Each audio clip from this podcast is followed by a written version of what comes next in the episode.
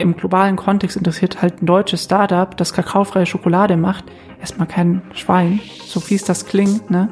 Das heißt, wir müssen es eigentlich erstmal auf dem US-Markt schaffen und haben uns dann eine Strategie ausgearbeitet, wie wir da vielleicht dieses Jahr noch ein bisschen Trubel machen können, dass wir eben nicht nur ein deutsches Startup sind, sondern das deutsche Startup, das bei Y Combinator war und die erste kakaofreie Schokolade der Welt in den USA auf den Markt gebracht hat.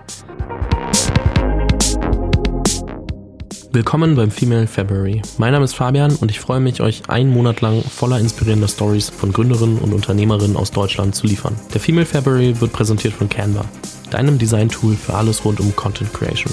Canva hat auch für den Female February ein verlängertes Probeabo für die Pro-Version rausgegeben. Dazu findet ihr alles weitere in den Show Notes und es sind dann 45 statt 30 Tage. Viel Spaß bei diesem Interview.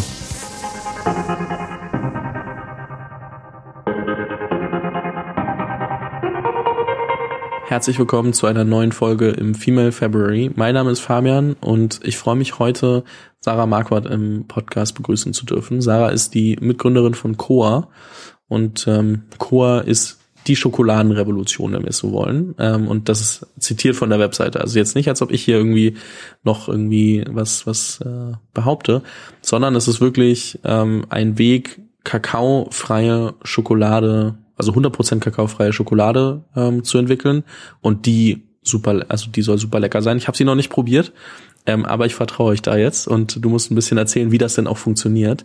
Sarah selbst ist äh, Lebensmittelchemikerin und äh, Spezialistin für Geschmacksbildung mit ähm, doch, ich glaube, wenn ich es richtig gesehen habe, über zehn Jahren Praxiserfahrung. Dementsprechend ist da ähm, auf jeden Fall der Background da, um sich eines solchen Themas anzunehmen. Und äh, wenn ich das richtig verstanden habe, dann vor allem, weil Kakao einfach doch unfassbar belastend für die Umwelt sein kann, weil auch sehr viel Regenwald abgeholzt werden muss und äh, anderes, was dann eben Faktoren hat, weswegen es Sinn macht zu sagen, wir versuchen eine kakaofreie Schokolade zu produzieren.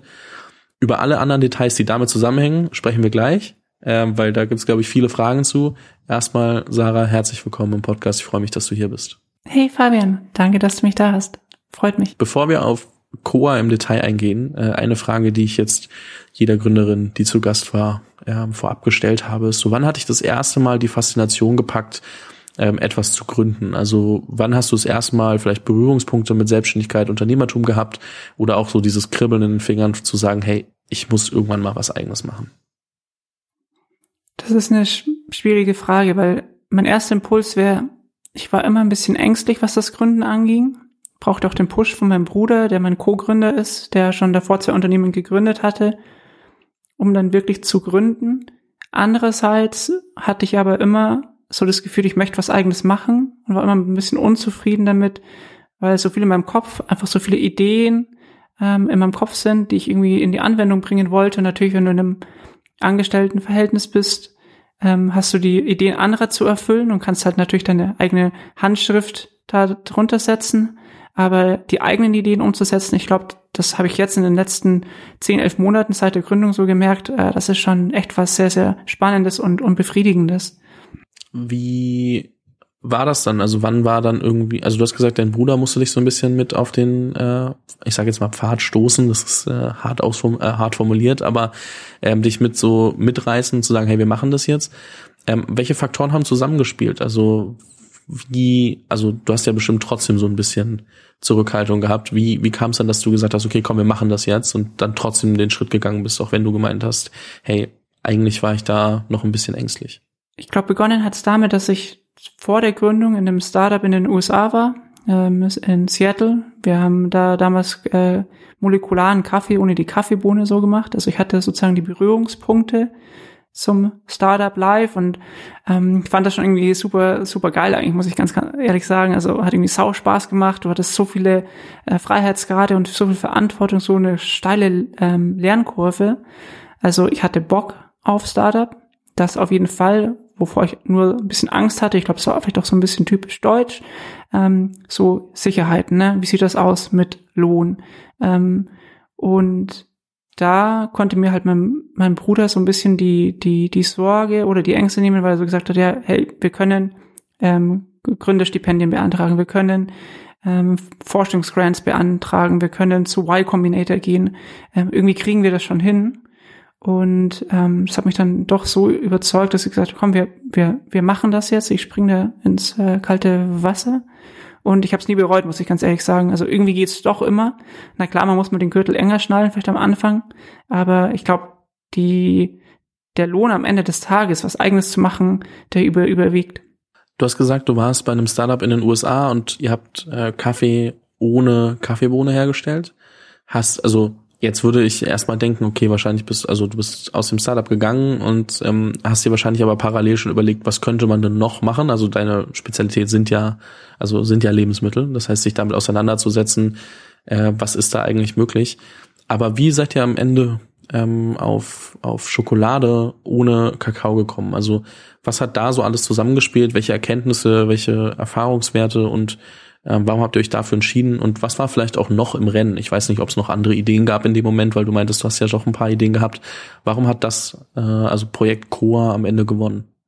Ich fange mal mit den anderen Ideen an, die wir noch hatten. Ähm, bevor wir uns Kakao gewidmet hatten, hatten wir uns überlegt, ob wir nicht ähm, plant-based Steak machen, also pflanzenbasiertes Steak, aber diese Muskelfasern, das ist ja eigentlich im Endeffekt ein Protein, eine Proteinkette, Ne? Also unsere äh, Muskelfasern war die Überlegung, kann man vielleicht auch ähm, Pflanzenprotein als Faser spinnen ähm, mit Elektrospinning und die dann zu Muskelfasern zu ähm, wirklich an, anordnen, dass es ein Steak äh, gibt. Ähm, da haben wir begonnen damit, haben die Idee aber verworfen, weil wir so ein bisschen die Sorge hatte, wenn du ein Steak machst, dann ist deine Zielgruppe ja eigentlich der Mensch, der gerne Steak isst. Ne? Also praktisch nicht, nicht ein Vegetarier, nicht ein Veganer, sondern jemand, der gerne Fleisch isst, der ein Steak haben möchte. Und der erwartet aber auch Perfektion. Der erwartet kein 80-prozentiges Produkt, sondern der möchte ein 100-prozentiges Produkt haben. Und davor hatten wir so ein bisschen Sorge, dass wir in der Entwicklung zu lange brauchen, um das zur Marktreife zu bringen oder dass das Pro Produkt überzeugend genug wird. Genau, also wir haben angefangen mit Steak und dann hatte ich aber eigentlich auch schon davor die Idee, dass wir Kakao angehen, eigentlich aus einem aus einem privaten oder in der privaten Motivation würde ich sagen. Ähm, ich wohne gerade in der in der Schweiz und da gibt es ja sehr viel Schokoladenindustrie und äh, die Schokoladenindustrie scheint sehr gut zu ver, zu verdienen. Ne? Und andererseits kennt man aber auch ähm, die Geschichten über Kindersklaverei, über die Ausbeutung von von Mensch und, und Natur, gerade in den beiden hauptproduzierenden Ländern, also Ghana und der Elfenbeinküste. Und für mich war das immer so ein, so ein, so ein Widerspruch, ähm, dass man auf der einen Seite die Produzenten so wenig verdienen und dann die verarbeitende Industrie und der Einzelhandel oder halt so die Lebensmittelindustrie so krass dran verdient. Und ähm, ich finde das eine wahnsinnige Ungerechtheit und ich wollte eigentlich die Ungerechtigkeit ähm, bekämpfen. Und ich dachte mir, hey, eigentlich habe ich das ganze Toolset. Ne? Ich habe irgendwie zehn Jahre in Aroma- und Geschmacksstoffbildung geforscht. Also warum schmeckt ein Lebensmittel, wie ein Lebensmittel schmeckt und ähm, habe das dann für für Kaffee schon angewendet und dachte ich mir eigentlich warum nicht auch auf Kakao und Schokolade anwenden, weil eigentlich ist Kaffee und Kakao gar nicht so unterschiedlich. Du hast beides mal ein äh, Naturprodukt, das im Rohzustand nach gar nichts schmeckt oder nach wenig, das dann aber durch den Prozess all die Aromen und Geschmäcker bekommt. Also Kakao und Kaffee wird beides fermentiert, Kakao und Kaffee wird beides geröstet Kakao und Kaffee wird beides gemahlen. Dann trennen sich zwar die Wege, den Kaffee brüht man auf. Ähm, die Schokolade, da kommt dann noch vielleicht Milchpulver rein oder Alt Dairy, also veganes Milchpulver und Zucker. Und dann hat man die Schokolade am Ende. Und eigentlich dachte ich mir, hey, wenn das für Kaffee klappt, dann ähm, kann man sich auch Wege überlegen, wie das für Schokolade klappen könnte. Und dann haben wir es angepackt sehr, sehr spannend auch, also zu sagen oder mal zu verstehen, was da eigentlich passiert ähm, in der normalen Schokoladenproduktion, weil ich meine, ganz ehrlich, am Ende sehen wir eine Schokolade im Regal und haben uns wahrscheinlich die meisten von uns noch nie damit beschäftigt, wie kommt die da eigentlich hin, wie so oft äh, bei, bei Dingen, die wir am Ende einfach für, für selbstverständlich nehmen und dann auch zu verstehen, was es eigentlich für Vorteile hat, wenn man da die, die Kette verändert und, und also die, die, sowohl die Liefer- und Produktionskette als auch dann ähm, die, die Inhaltsstoffe. Ähm, was macht ihr da, also was müsst ihr dann am Ende anders machen und, und wo liegt bei euch die Krux, überhaupt das Produkt auf den Markt zu bringen? Also ich weiß gar nicht, wahrscheinlich gibt's, äh, also habt ihr Prototypen, ich habe jetzt noch nichts gefunden, wo ich es hätte kaufen können. Vielleicht habe ich auch zu schlecht gesucht, das musst du mir gleich nochmal sagen. Aber ähm, so, wo liegt dann die Krux und, und ähm, auch wie war, also wo kommt dieses Selbstbewusstsein her zu sagen, okay, komm, wir machen das einfach, weil ähm, also ich meine, es gibt ja da draußen bestimmt mehrere, die sich vielleicht schon mal überlegt haben, okay, ähm, Schokolade, ja, vielleicht nicht die perfekte Produktions- und Lieferkette, gar nicht, also eigentlich gar nicht so gut, aber wahrscheinlich auch gesagt haben, okay, ich traue mir aber nicht zu, dass wir das besser können. Das ist echt eine gute Frage. Ähm, woher kommt das Selbstvertrauen? Ich glaube, das kommt zum einen daher, dass wir uns gesagt haben, wenn so viel Geschmack und Aroma aus der Prozessierung kommt, dann kommt es also ja gar nicht so drauf an, ob das jetzt eine Kakaobohne ist oder vielleicht auch was anderes. Ne? Das war so die erste Überlegung. Ähm, und das zweite, was uns Mut gegeben hat, anders als zum Beispiel beim, beim Kaffee, wo du ein relativ reines Produkt hast, du hast das Kaffeepulver und brühst das auf, hast du bei einer Schokolade ein viel größeres Spektrum an verschiedenen Produkten. Kann eine Vollmilch sein, kann eine Zartbitter sein, kann eine herbe Schokolade sein, kann mit Füllung, mit Keks, mit Nüssen sein. Das heißt, der Endverbraucher und die Endverbraucherin haben einen viel größeren Erwartungshorizont bei Schokolade, wie die schmecken soll. Das heißt, für uns anders, äh, also andersrum gesehen, wird es auch einfacher, in diesen Erwartungshorizont reinzutreffen. Das heißt, wir hatten Gefühl auch bei Schokolade ein ähm, eher gemachtes Nest als bei Kaffee.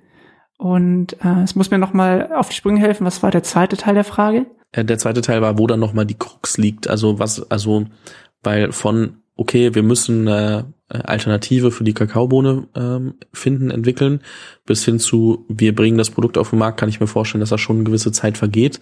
Und ähm, ich würde gern verstehen, wo denn eigentlich das, also wo eure meiste Zeit in der Produktentwicklung drauf verwendet wird, also ob's relativ schnell irgendwie Alternativen gibt und man sagt, okay, wir müssen jetzt gucken, wie wir daraus eine schöne, ähm, also wirklich gut schmeckende Schokolade machen oder ob es vielleicht auch noch viel schwieriger ist, dann überhaupt die Alternative ähm, zu erzeugen oder zu, zu finden. Das sind so gerade meine Fragen, einfach wie sich der Produktionsprozess verändert, ohne natürlich, dass du alle Geheimnisse ausplauderst, die ihr ja auch noch braucht, ähm, um am Ende ähm, ein, ein, eine einzigartige Schokolade ähm, produzieren zu können. Nee, ich kann gerne ein bisschen was drüber sagen. Ich glaube, die Zuhörerinnen mögen es mir verzeihen. Ich mache einen ganz kurzen Ex Exkurs ein bisschen in die Lebensmittelchemie. Ähm, jedes Lebensmittel besteht eigentlich größtenteils aus drei verschiedenen Zutatenklassen, kann man sagen, aus Proteinen, aus Kohlenhydraten und aus Fetten. Und wenn man ein Lebensmittel prozessiert, das kann jetzt die Kartoffel sein, die zu einem Pommes wird, oder der, das Maiskorn, das zu einem Popcorn wird, dann, dann reagieren diese drei Substanzklassen, Proteine, Kohlenhydrate und Lipide miteinander und bilden eben Aroma und Geschmacksstoffe. Und diese Überlegung war sozusagen die, die Ausgangsüberlegung für, für unseren Prozess. Wir haben gesagt, okay, wenn Kakao so und so schmeckt, dann muss das aus einer bestimmten Komposition an Kohlenhydraten, Proteinen und Lipiden im Rohkakao kommen.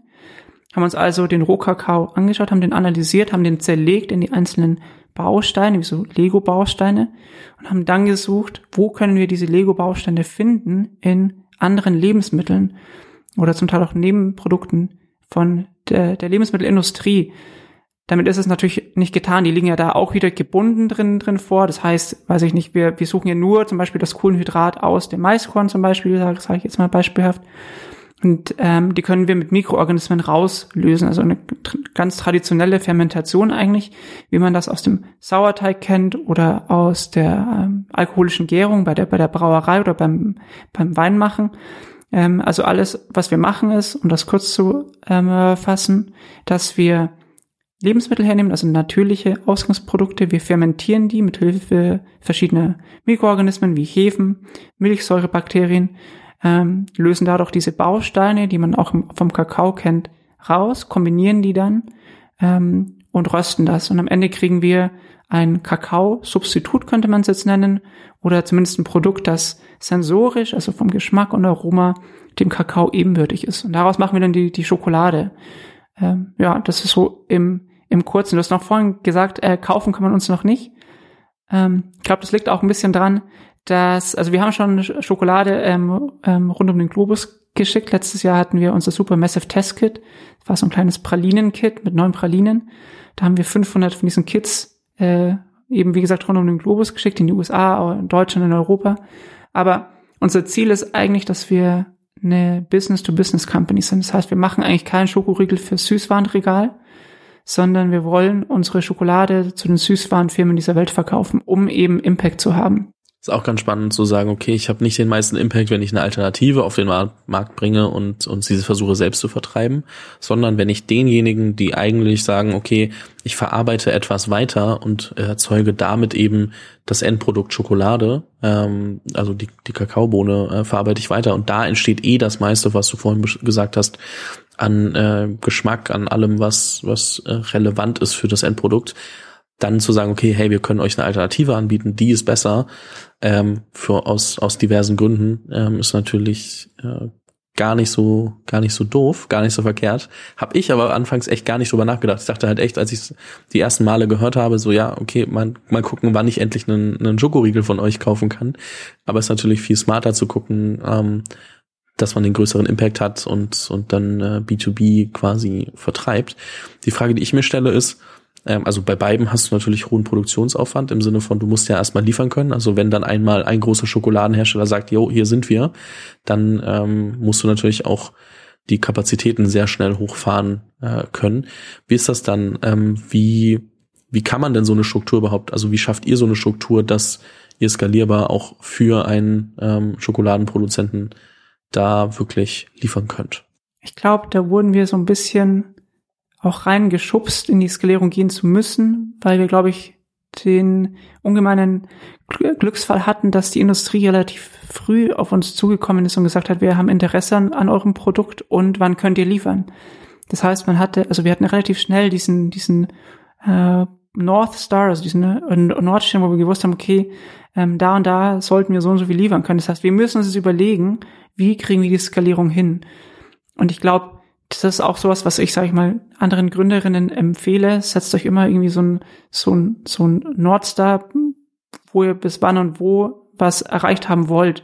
Das erste Mal für uns war das der Y Combinator Demo Day. Da mussten wir ein Produkt haben, ein MVP, ein äh, Minimal Viable Product. Äh, jetzt haben wir die ersten Kunden in Aussicht, die wollen bis dahin eine gewisse Tonnage haben. Und wir müssen uns jetzt überlegen, wie wir das bis dahin äh, ähm, erreichen können und sind jetzt gerade auf Hochtouren dabei, unsere Produktion zu skalieren. Wir können mittlerweile ähm, mehrere Kilo pro Tag produzieren. Das ist natürlich nichts für die große Schokoladenindustrie, aber diese Learnings, die wir gerade sammeln, in dieser, sag mal, relativ kleinen Produktion, implementieren wir gerade schon parallel in der Konzeptionierung unserer industriellen Anlage, die dann mehrere Tonnen oder ähm, pro Stunde und vor allem pro, pro Tag und Jahr dann schaffen soll. Also wir denken dann schon in Richtung 1000 Tonnen pro Jahr, 2000 Tonnen pro Jahr. Und das war auch relativ bald. Also in den nächsten ein, zwei Jahren findet man uns sicherlich in anderen Produkten. Hoffentlich. Ja, sehr, sehr spannend. Also ich bin auf jeden Fall ähm, der Erste, der, der sich da ähm, mal was äh, ja, kauft, einfach nur um es einmal zu probieren. Ähm, ich muss sagen, allgemein äh, Schokolade kein schlechtes Thema, dementsprechend vielleicht auch nicht nur einmal, sondern deutlich öfter. Ähm, am Ende dann dann äh, im Supermarktregal äh, unterwegs. Aber ähm, auch da nochmal eine kleine Nachfrage. Und zwar habt ihr euch dann vollends auf eine B2B-Variante entschieden, äh, also für die B Jetzt habe ich mich verlaufen. Ähm, habt ihr euch dann vollends für die B2B-Variante entschieden und gesagt, okay, darauf fokussieren wir uns? Oder würdest du eine kleine B2C-Variante geben? Ist ja auch immer sowas, weil man eben selbst oft äh, ist ja verlockend zu sagen, komm, wir bringen noch eine eigene Schokolade raus. Das heißt, wahrscheinlich werdet ihr das Thema intern auch ab und zu mal gehabt haben. Und äh, deswegen mal die Frage, wie euch da entscheidet. Das Thema kommt immer wieder bei uns auf. Ich glaube auch bei uns im Team. Die Leute wollen natürlich ihr eigenes Produkt im Supermarktregal liegen sehen. Wir werden ein B2C-Produkt auch noch machen. Ja wahrscheinlich auch noch dieses Jahr. Also stay tuned. Es kommt was von uns, das man auch kaufen kann. Ähm, wir überlegen uns natürlich sehr stark, erstmal in den US-Markt zu, zu gehen, weil man ist natürlich immer sehr stark in dieser europäischen ähm, Perspektive und denkt, hier in Europa passiert dies und das, ne? man hat eine tolle Seed hingelegt, aber im globalen Kontext interessiert halt ein deutsches Startup, das kakaofreie Schokolade macht, erstmal kein Schwein, so fies das klingt. Ne? Das heißt, wir müssen es eigentlich erstmal auf dem US-Markt schaffen und haben uns dann eine Strategie ausgearbeitet, wie wir da vielleicht dieses Jahr noch ein bisschen Trubel machen können, dass wir eben nicht nur ein deutsches Startup sind, sondern das deutsche Startup, das bei Y Combinator war und die erste kakaofreie Schokolade der Welt in den USA auf den Markt gebracht hat. Ja, das ist auf jeden Fall äh, richtig, dass man da auch ein bisschen größer denken kann, soll und muss. Gerade bei so einem Thema, wo man halt sagt, wir machen was ganz anders und es ist halt nicht ein, eine Kopie aus den USA, sondern es ist halt ein neues, also es ist was Innovatives und in dem Fall Food Tech, wo man sagt, hey, wir bringen was auf den Markt, das gibt's nicht, warum sollten wir es nicht in den USA machen, sondern äh, bei uns in Deutschland, nur weil wir hier wohnen. Ähm, das äh, ist, glaube ich, was, da können sich viele Gründer und Gründerinnen was von, von abschneiden, dazu sagen, hey, äh, wir äh, schauen direkt mal, wie wir größer denken können und äh, deswegen da erstmal großen Respekt für. Ich hoffe trotzdem irgendwie an ein Stück dann ranzukommen. Und wenn das bedeutet, dass man dann irgendwie doch ab und irgendwann mal in den USA sein muss, um in den äh, Supermarkt rennen zu dürfen, ähm, da bin ich, bin ich äh, sehr gespannt. Und was mich interessiert und wahrscheinlich auch viele Zuhörer und Zuhörerinnen da draußen, wo steht ihr denn aktuell? Also ich glaube, wir haben es verstanden von grob der Produktion her, wo ihr seid und, und äh, in welcher Phase ihr euch dort befindet.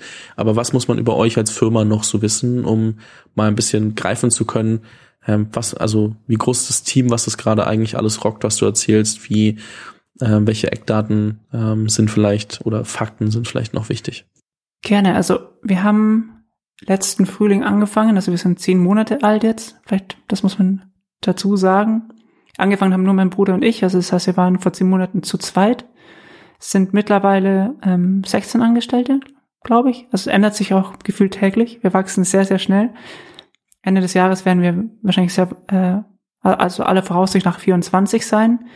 Ähm, ich glaube, wir sind schneller gewachsen, als wir erwartet haben. Ähm, das hatte viel damit zu tun, dass wir eben bei Y Combinator waren. Das ist so ein Startup-Accelerator, in den USA, wahrscheinlich auch einer der berühmtesten. Da waren äh, Reddit, Coinbase, ähm, Airbnb, DoorDash und so weiter. Und ähm, das hat uns zum einen natürlich Kapital beschert, aber auch ein bisschen so diesen Stempel, diesen Stanford-Stempel ähm, oder so, dass man halt ein, ein Ausnahmestartup ist und entsprechend auch gute Talente heiren konnte. Und ähm, jetzt haben wir eben ein Team aus, ich sage jetzt mal, 70, 80 Prozent sind ähm, Sciencey Guys und Gals, also so, so ein bisschen den wissenschaftlichen Hintergrund haben und dann 20, 30 Prozent ist so Business Development Marketing. Wir suchen auch ganz stark immer nach, nach neuen Köpfen. Wir haben ein paar Stellen auch ausgeschrieben auf, auf unserer Homepage, insgesamt sieben momentan. Also guckt gerne mal vorbei. Ähm, alles querbeet von äh, Product Developer bis ähm, Business Development, Intern, Supply Chain Manager, Marketing Specialist, Genau, schaut einfach mal vor, vorbei, wenn euch irgendwie kakaofreie und zukunftssichere Schokolade interessiert. Ähm, ja, da stehen wir gerade. Sehr, sehr spannend. Also auch wirklich krass, dass halt in zehn Monaten einfach ähm, das alles entstanden ist, weil es klingt jetzt halt so wie, ja, wir hatten zwei, drei, vier Jahre Zeit und da sind wir jetzt gerade. Und also wenn man das dann eben unter dem Aspekt betrachtet, dass es zehn Monate sind, dann äh, muss man da, glaube ich, auf jeden Fall nochmal mehr den Hut ziehen. Und ähm, ich verlinke natürlich eure offenen Positionen und, und die Jobseite in äh, den Show Notes, kann jeder mal reingucken und ähm, sich umschauen, ob er ein neues Zuhause, er oder sie ein neues Zuhause finden kann. Und ähm, dann äh, schauen wir mal, ob das, äh, also wie das weitergeht und wie sich das weiterentwickelt und äh, wie schnell ihr da noch wächst. Da wird ja äh, noch einiges äh, passieren. Äh, eine Frage habe ich und zwar ähm, dafür einmal in die Community Corner powered by LinkedIn mit der, gerade bei dem Thema, wo es ja also es ist ein sehr komplexes Thema, wo sehr viel Expertise gefordert ist, die du ja unter anderem mitbringst, wenn es jetzt um die Lebensmittelchemie zum Beispiel geht. Ähm, aber trotzdem die Frage, welche Rolle spielt denn Netzwerk für dich als Gründerin und gerade bei eurem Case? Also war Netzwerk davon von großer Bedeutung oder weil es eben sowas Komplexes ist, was man aber trotzdem durch das, das Skillset lösen muss, ähm, vielleicht auch mehr Produktfokus und weniger auf Netzwerk fokussiert? Ich glaube, ein gutes Netzwerk ist das A und O. Ich meine, klar, äh, irgendwie Know-how ist immer gut für den, für den Startpunkt. Aber ich glaube, man lernt als Gründerin ganz schnell, dass man nicht alles selbst lösen kann. Dass einem ganz schnell auch die, die Grenzen des eigenen Wissens aufgezeigt werden. Und da ist dann ein gutes Netz und A, zum Beispiel die richtigen Leute zu heilen, die genau diese Wissenslücken füllen und die wahrscheinlich im Endeffekt auch noch wesentlich besser in der jeweiligen Disziplin sind als du selbst. Also du musst nicht überall der Klügste im Raum sein, musst nur die richtigen Fragen stellen können. Und dafür brauchst du eben ein gutes Netz. Du brauchst gute Advisor, Business Angel, Investoren. Ähm, LinkedIn war für uns auch äh, einfach ähm, krass hilfreich, wenn es um, ums Hiring ging. Ich meine, woanders findest du ähm, ähm, Kandidatinnen und Kandidaten rund um den Globus und kannst so gezielt auch nach guten Profilen suchen. Ne? Also ich glaube, ich wüsste nicht, wie ich so eine Firma vor, vor zehn Jahren hochgezogen hätte oder vor 15. Weil du gesagt hast, rund um den Globus, ähm, habt ihr ein Büro oder arbeitet ihr remote? Wir haben ein Büro, wir haben ein Labor, das ist im Münchner Süden, 1000 Quadratmeter. Das heißt, da kann man sich austoben. Das könnt ihr euch mal vorstellen, gerade sind es 16 Leute auf 1000 Quadratmeter. Das heißt, da hat man schön viel Platz. Ende des Jahres 24 hat man noch immer schön viel Platz. Also ähm, da ist noch ordentlich Platz für, für, für neue Leute. Ähm, ja, wir haben eine Schokoladenproduktion da, wir haben unser Analytiklabor, unser R&D-Labor ähm, und alles Mögliche. Hätte mich jetzt auch gewundert, wenn ihr diese Schokoladenfirma, äh, sage ich jetzt mal, als ähm, Remote Company aufgebaut hättet, dann hätten wir noch äh, zwei Stunden länger sprechen müssen, weil das hätte mich auf jeden Fall äh, auch unfassbar fasziniert. Wobei du ja meintest, du bist ähm, teilweise in der Schweiz, richtig? Genau, das ist noch so ein Überbleibsel von meinem vorherigen Job. Ähm, ich schaue gerade, dass ich wieder zurückziehe in den Raum München. Ich bin aber eigentlich jede äh, Woche mindestens, weiß nicht, zwei, drei Tage in, in München und pendel gerade so ein bisschen hin und her. Versuche also die administrativen Sachen remote zu machen und die ähm, ähm, Sachen, die meine physische Anwesenheit erfordern, natürlich vor Ort zu machen. Wenn du so zurückschaust, ähm, das, das klingt schon fast verrückt, wenn man sagt, auf die letzten zehn Monate, aber weil ja so viel passiert ist, ähm, auf die letzten zehn Monate, auf was bist du besonders stolz? Also was sind die Dinge, die dir, die dir so ein Lächeln ins Gesicht zaubern, wo du sagst, hey krass, ähm, also erstmal in der kurzen Zeit, dann aber auch, dass wir das alles gerockt haben, ähm, fasziniert mich bis heute. Das ist echt eine tolle Frage, ne? Ähm, ich würde die gerne mit verschiedenen Unterpunkten beantworten, wenn ich darf. Also was mich wahnsinnig begeistert ist, wenn ich äh, mein, mein Team sehe, meine Leute sehen, was die für ein Leuchten auch in den Augen haben, was die für einen Spaß an der Vision, an der Mission haben, wie die die, die Firma vor, vorantreiben, wie sie vor allem auch selbst wachsen. Ne? Ich habe echt ein klasse Team und ähm, ich finde es jeden Tag wieder schön, mit denen zu, zu arbeiten. Das begeistert mich so, so, so wahnsinnig, dass ich Leute gefunden habe, die das alles ähm, mittragen. Dann, auf was ich besonders stolz bin, ist natürlich, dass wir echt eine geil schmeckende Schoki haben. Ne? Also, also ich, ich muss auch ehrlich sagen, die, die ersten Prototypen waren jetzt echt furchtbar. Ne? Also wir haben die rumgeschickt, haben Feedback eingeholt, so ein bisschen nach dem Buch The Lean Startup, dass du irgendwie so, so kurze Produktionszyklen hast und das irgendwie rausschickst. Und äh, das erste Feedback war erstmal niederschmetternd, aber ähm, dass wir jetzt bei dem Punkt sind, wo auch die Schokoladenindustrie sagt, hey, das finden wir spannend, würden wir bei uns implementieren, das, auf das bin ich natürlich auch wahnsinnig stolz. Und dann natürlich ähm, Y Combinator, das war immer so ein bisschen ein Traum von mir, da reinzukommen. Und ja, ist schon, ist schon cool, ne? das ist ein ganz anderer Mindset. Das glaube ich sofort. Also sind auch, glaube ich, alles Dinge, auf die man super stolz sein kann. Und ich bin gespannt, was in Zukunft noch dazu kommt. Äh, haben wir schon vorab drüber gesprochen, dass wir bestimmt das eine oder andere Thema äh, im Nachgang äh, bei, bei Unicorn Bakery, also in dem Podcast äh, nach Februar, sage ich mal, oder nach, also nach dem verlängerten Februar auch nochmal aufgreifen können und, und dann nochmal in verschiedene Themen eintauchen können. Bis dahin habe ich aber noch eine letzte Frage, ähm, auch wenn dann leider das Interview schon wieder vorbei ist, weil es macht eigentlich mega viel Spaß, aber es ist so, ich kann noch tausend Fragen stellen, aber ich muss mir noch ein bisschen was auf, aufbewahren. Äh, die letzte Frage, die ich dir heute noch stellen möchte, ist, wenn du jetzt jemanden hast, ähm, der oder die zu dir kommt und sagt, hey du, ich überlege gerade zu gründen und irgendwie hätte ich gern noch ein, zwei Tipps von dir, weil du hast deutlich mehr Erfahrung, du hast da jetzt äh, einiges durchgemacht. Was sind so die ersten Punkte, die dir in den Kopf kommen, die du jemandem in der Situation mitgeben würdest? Sucht euch jemand, mit dem ihr die Idee durchsprechen kann, könnt, der euch helfen kann. Also könnt ihr euch gerne auch an mich wenden, zum Beispiel, wenn das irgendwie ein Thema ist, das mit, mit meiner Expertise Schnittstellen hat. Ähm, also ich denke auf jeden Fall genau, Hilfe suchen im Sinne von jemanden haben, mit dem man die Idee durchspielen kann, so ein Punching Ball auch so ein bisschen, der Fragen zurückstellt. Ähm, das ist das eine und das andere ist irgendwie auch Mut und zu haben, ähm, ins kalte Wasser zu springen. Ich glaube, das ist so eins meiner, meiner Hauptlearnings in meinem Leben, dass alle Veränderungen, die ich so durchgemacht habe, ich hatte echt schon viele Sachen in meinem Leben so von meiner professionellen ähm, Karriere her gemacht.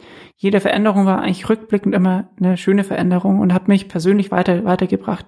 Das heißt, mein Ratschlag wäre, macht es einfach, seid mutig, geht mit dem Flow, schaut, was dabei rumkommt.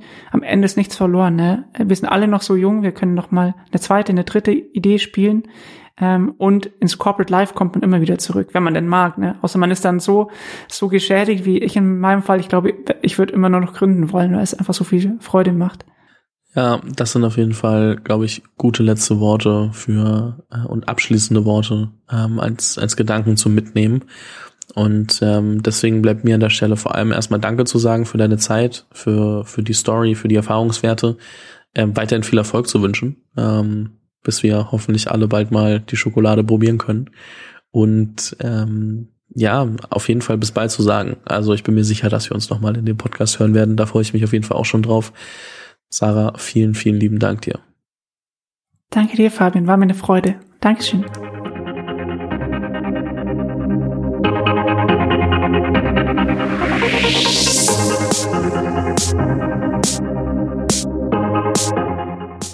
Vielen Dank fürs Zuhören bei dieser Folge des Female February. Wenn du keine Folge verpassen willst, abonniere den Podcast auf dem Kanal deiner Wahl. Falls du selbst eine Story zu erzählen hast, poste diese gerne auf Instagram oder LinkedIn mit dem Hashtag Female February. Diese Episode des Female February wurde präsentiert von Canva, deinem Design-Tool für alles rund um Content Creation. Canva hat auch für den Female February ein Angebot aufgesetzt und zwar die Möglichkeit, Canva Pro für 45 Tage zu testen. Das Angebot gibt es so online nicht. Es sind immer maximal 30 Tage und dementsprechend äh, freue ich mich sehr über das Angebot von Canva. Das Ganze findet ihr unter canva.me slash female February, alles zusammen und klein dann. Findet ihr aber auch nochmal in den Show Notes und dort könnt ihr einfach auf den Link klicken und euch dann das Probeabo für Canva Pro holen.